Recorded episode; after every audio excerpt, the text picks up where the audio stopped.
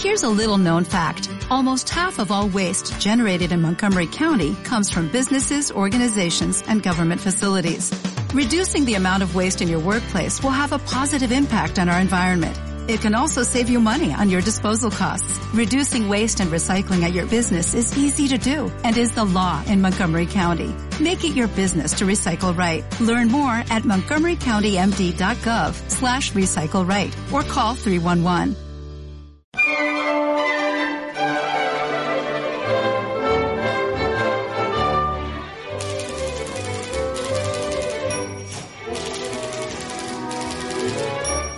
La librería de Bego Beristain. Hola, ¿qué tal? Bienvenidos, bienvenidas. Hoy nos vamos a trasladar en el tiempo, nos vamos a ir atrás, pero nos van a sonar mucho los hechos de los que vamos a hablar al conocer los tres nombres de Luca, la nueva novela de la catalana Gisela Pou.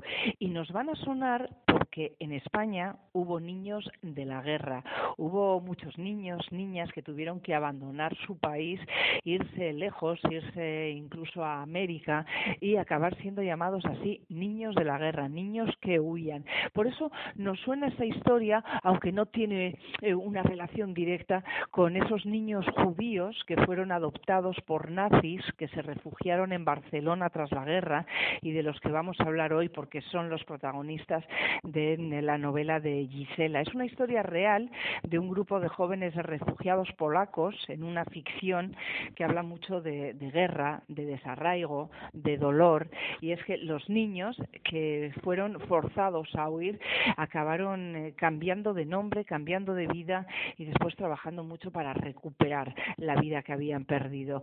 Gisela, Gisela Pou, ¿qué tal? Bienvenida. Bueno, pues encantada de estar con vosotros. Bueno, pues queremos que, que nos cuentes los eh, tres nombres de Luca, cómo llegas tú Mm. hasta esta historia en la que durante la dictadura de Hitler miles de niños se acaban convirtiendo en víctimas y son separados de manera forzosa de sus familias. Sí, son niños polacos, no, no judíos, bueno, podrían ser, pero no judíos. Son niños polacos que huérfanos que eh, fueron llegan a España porque están en un campo de refugiados en en Salzburg, que entonces gracias a la a la Cruz Roja Internacional y también al consulado polaco en Barcelona, donde su cónsul Eduardo Rodón, su esposa y la canciller Wanda Morbiter, que es un personaje que también sale en la novela, lo hacen posible. Y lo hacen posible gracias también a el Vaticano hace de mediador entre el gobierno de España y el gobierno de Polonia en la en, en el exilio porque como sabéis al terminar la Segunda Guerra Mundial Polonia quedó en manos de los comunistas y el gobierno se exilió no el gobierno polaco en el exilio era un gobierno muy católico España de Franco como sabéis también y eso gracias también bueno debido más que gracias debido a que Franco quería congraciarse con los aliados que habían ganado la guerra y que quedaba un poco solo a nivel europeo, pues accedió a que vinieran a Barcelona esos niños que entonces no sabíamos que eran niños robados, no se sabía, pero al ir recuperando su identidad, pues ah, se supo que había ocurrido. Porque, bueno, dime, pregunta, pregunta, que si no me Eh, entro no, eso. no, eh, quería comentarte el problema importante que había entonces en, en esa Alemania de Hitler. Tenían un importante problema de natalidad y esto, que parece incluso una distopía, fue real, ¿no? Las mujeres eran Fue real, obligadas a dar a sí. luz. Bueno, por, el proyecto Lebensborn que ideó Himmler era para crear esa gran raza aria. Para eso se necesitaban muchos niños mm, perfectamente arios a través de las familias que tuvieran muchos hijos, de que las mujeres solteras que tenían hijos pues ah, los dieran en adopción y, y, y no y no abortaran. O sea, querían ese gran imperio, pero al darse cuenta que que no era posible, que no había suficientes, pues ah, en Polonia, que en ese momento era Alemania, era alemana, ah, había muchos niños rubios y con las características típicas de los arios y fueron sacados de sus casas, ¿no? Y, y bueno, y así ocurrió. Miles de niños, miles de miles.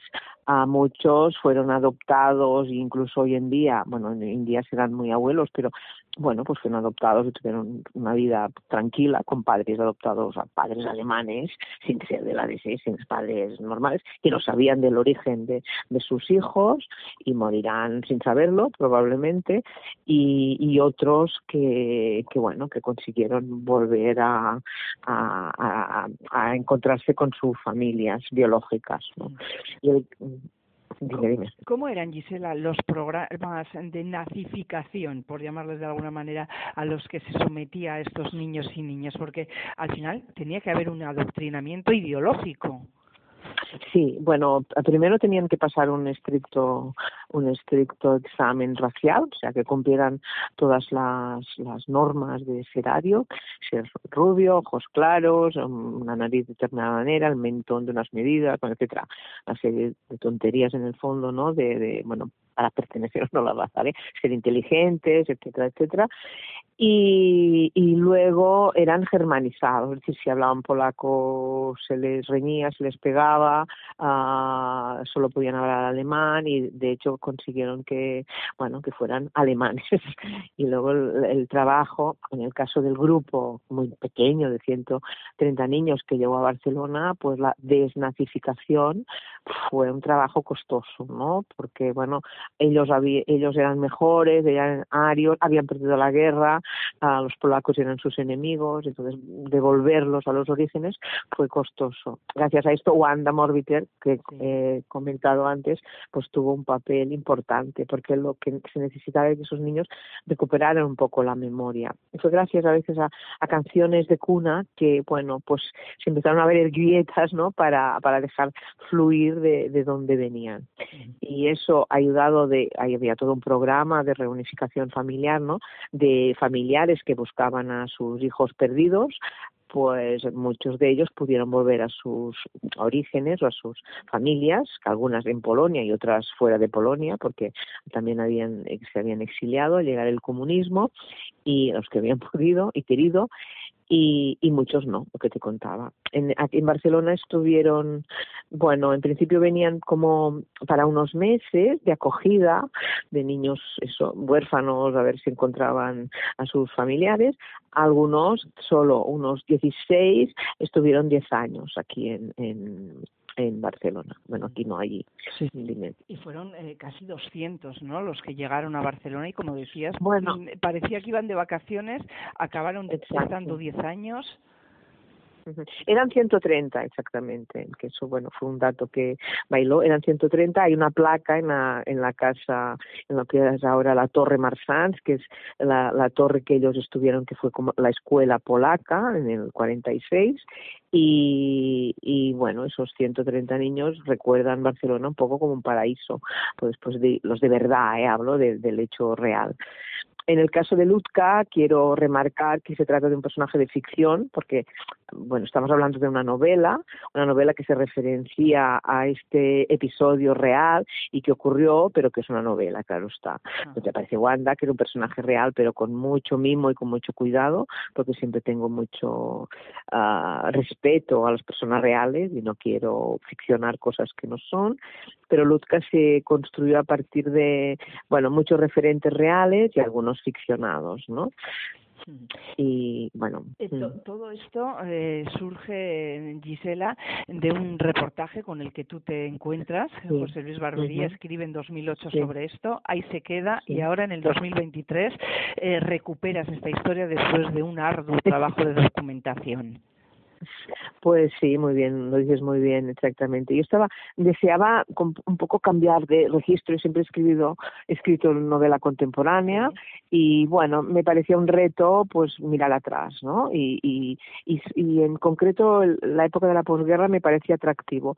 Por una cosa sentimental, por un tema sentimental, mis padres cuando se casaron fueron a vivir a Barcelona el 49 y mi madre cosía por las casas como una de las de los personajes principales de la de la novela, ¿no? Y a partir de ahí, bueno, buscaba tema, porque eso no era un tema, eso era un, bueno, pues un poco de nostalgia personal, pero me, apetecía la época, se ha escrito mucho sobre la posguerra española, ni que decir, y entonces se cruzó este reportaje de Jesús Luis Barbería, me pareció súper interesante, mi gente literaria es polaca, más interesante aún, y bueno, la, la posibilidad de, de, de, escribir una novela, Lola, mi editora Lola Gulias también le pareció interesante, y bueno, pues, pues empecé a documentarme, al final dije, pues vamos para adelante y escribo la novela. Y bueno, y así me salvé de la pandemia, porque la empecé a escribir en el 20, en el marzo del 20, y bueno, me trasladé a vivir en 1946 y, y en un mundo de realidad y ficción, ¿no? Un poco. Sí, es una curiosidad importante en plena pandemia trasladarse al año 46 y vivir otra historia, ¿no? Casi como evadirse de lo que estaba pasando. Bueno, fue fantástico, sí. Vamos a conocer a Luzca, esa niña de nueve años. Sus padres adoptivos son una pareja formada por un general de las SS y su esposa le cambian el nombre. Esto ya tiene que ser impactante para una niña, ¿no? Que pierdas tu identidad y cambies de nombre. Bueno, mm, ella, su nombre ya lo tenía cambiado cuando la secuestraron. Se llamaba Geda y continuó llamándose Geda, que era el mismo nombre que tenían esta, esta pareja, una niña que murió y que luego, bueno, al ver que se llamaba igual, la madre queda como un poco enamorada de, de Geda, que luego será Lutka, ¿no? Ah, sí, ah, bueno, así empieza un poco.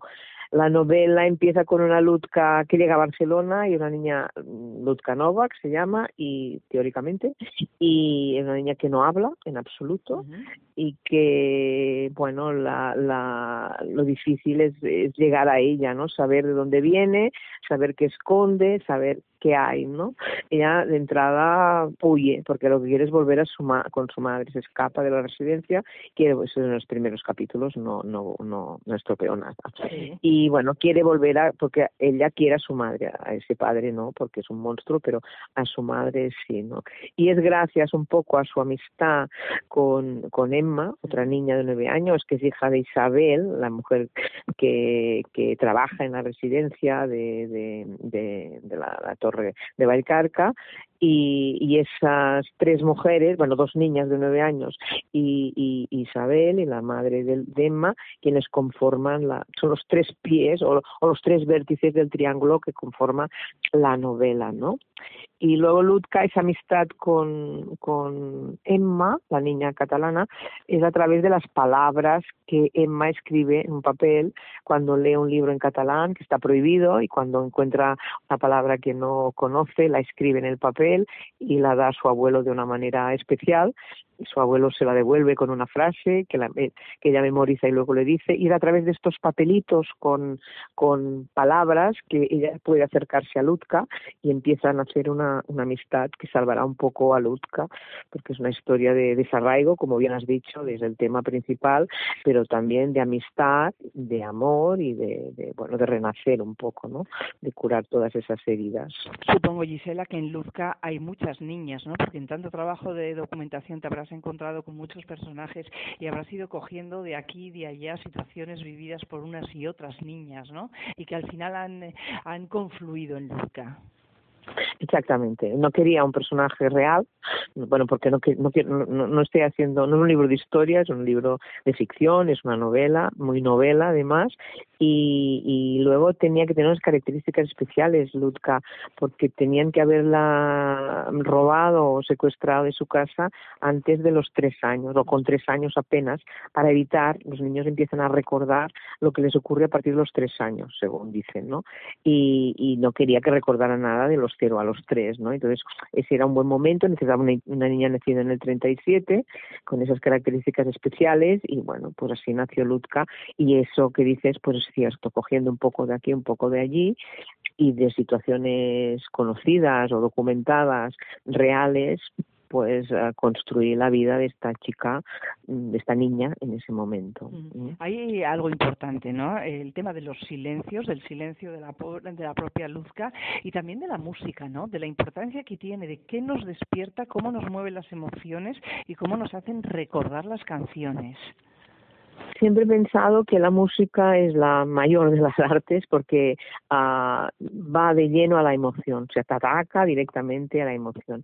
Y es cierto que esa, lo que dices, que esas canciones de cuna que te cantaba tu madre o quien fuera, o tu abuela o tu padre, bueno, pues rememo, rem, remueven, ¿no? Remueven tu memoria, tus recuerdos y eso es lo que ayudó a Wanda Morbiter, esta señora que se convirtió como en la madre espiritual de todos estos niños, a ir sacando historias de esos niños que, bueno, que debían volver a sus familias, los que pudieron. De hecho, los bueno, a través de las familias, pues que habían perdido a sus hijos, pues muchos pudieron recuperar su, su origen, diríamos. Pero Lutka no, Lutka se queda, recupera algo, pero no voy a hacer un spoiler de la novela, busca, encuentra y bueno, y se reconcilia, pero realmente su patria, dice ella misma al final, bueno, mi patria era la amistad, el amor y la música, lo que dices tú. Y una música, bueno, ella cantaba en un coro y una música profesionalizada incluso. Eh, los que tuvieron más suerte eh, fueron identificados por sus familias, se fueron a Polonia, otros se fueron a Estados Unidos y allí fueron adoptados. Y no sé si alguno se quedó en Barcelona. No, ninguno se quedó en Barcelona y los que se fueron a, Estados Unidos fueron los 16, algunos, los 16 que habían quedado aquí en Barcelona, que eran muchachos y muchachas mayores, y que se fueron a una colonia polaca en la ciudad de Búfalo, que está en el, en el, estado de Nueva York, al norte de la ciudad de Nueva York. Y se fueron allí a, bueno, como a, a continuar con sus vidas, ¿no? No fueron adoptados a, en, en, Estados Unidos, sino que se fueron ya ellos, bueno, ellos ayudados por, por, por las autoridades de, de, del consulado, ¿no? Diríamos. Y un dato curioso es que no se conseguían visados porque no daban visados a España, porque España era un país dictatorial y entonces mm, ayudó Portugal. Tuvieron que ir a Portugal y de Portugal pudieron viajar hasta Estados Unidos porque Portugal les dio el visado, que es lo que necesitaban para poder entrar. Eh, fíjate, Gisela, tú que eres máster en guion televisivo, directora del laboratorio guion de la Fundación SGAE, eh, esto podría ser, lo decíamos al principio, una serie de esas distópicas y sin embargo es pura realidad, ¿eh?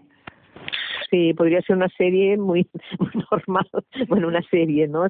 Sin ser distópica. ¿Quién nos hubiera dicho a nosotros hace cinco años que viviríamos una pandemia? Nos hubiera parecido una, una distopía total y en cambio ocurrió. En este caso, pues bueno, son las consecuencias de la guerra, de las guerras que por desgracia continúan muy activas y muy vivas hoy en día, aparte de Ucrania, pues está Siria, está Yemen, está Mali, bueno, creo que 15 o 17 guerras en el mundo donde se sesgan muchas vidas y muchos niños se quedan sin referentes y sin padres y, y un poco perdidos, Pues sí, porque podríamos pensar que esto no. fue aquello y pasó y, y ya no volvió no. a suceder, pero hay muchos niños que a día de hoy están viviendo estas situaciones de desarraigo. Exacto, es que los conflictos bélicos tiene muchas víctimas, pero los niños que están creciendo, que es el momento importante de, de, de enraizarse, de, bueno, de, de, conocer valores, de, empezar a vivir, pues se quedan sin eso, ¿no? Y es, es realmente espeluznante. Pero vamos, parece que no aprendamos y que y que seguimos. Bueno, nosotros no, los civiles pobres, eh, solo vemos las consecuencias, pero un desastre realmente. No aprendemos, que no aprendemos. Es como, es un animal peculiar el hombre. Bueno, pues por eso nos viene tan bien tener novelas como esta, las, eh, los tres nombres de Luzca, porque por lo menos eh, conocer, saber lo que pasó, siempre para que no vuelva a suceder, aunque siga sucediendo, pero saber cuáles son las consecuencias, que son terribles. Gisela Pou, muchísimas gracias por contárnoslo hoy en bueno. la librería. Muchas gracias a ti, Begoña. Hasta siempre. Vaya, volveré, volveré. Gracias. Un beso, abrazo. beso. Hasta luego.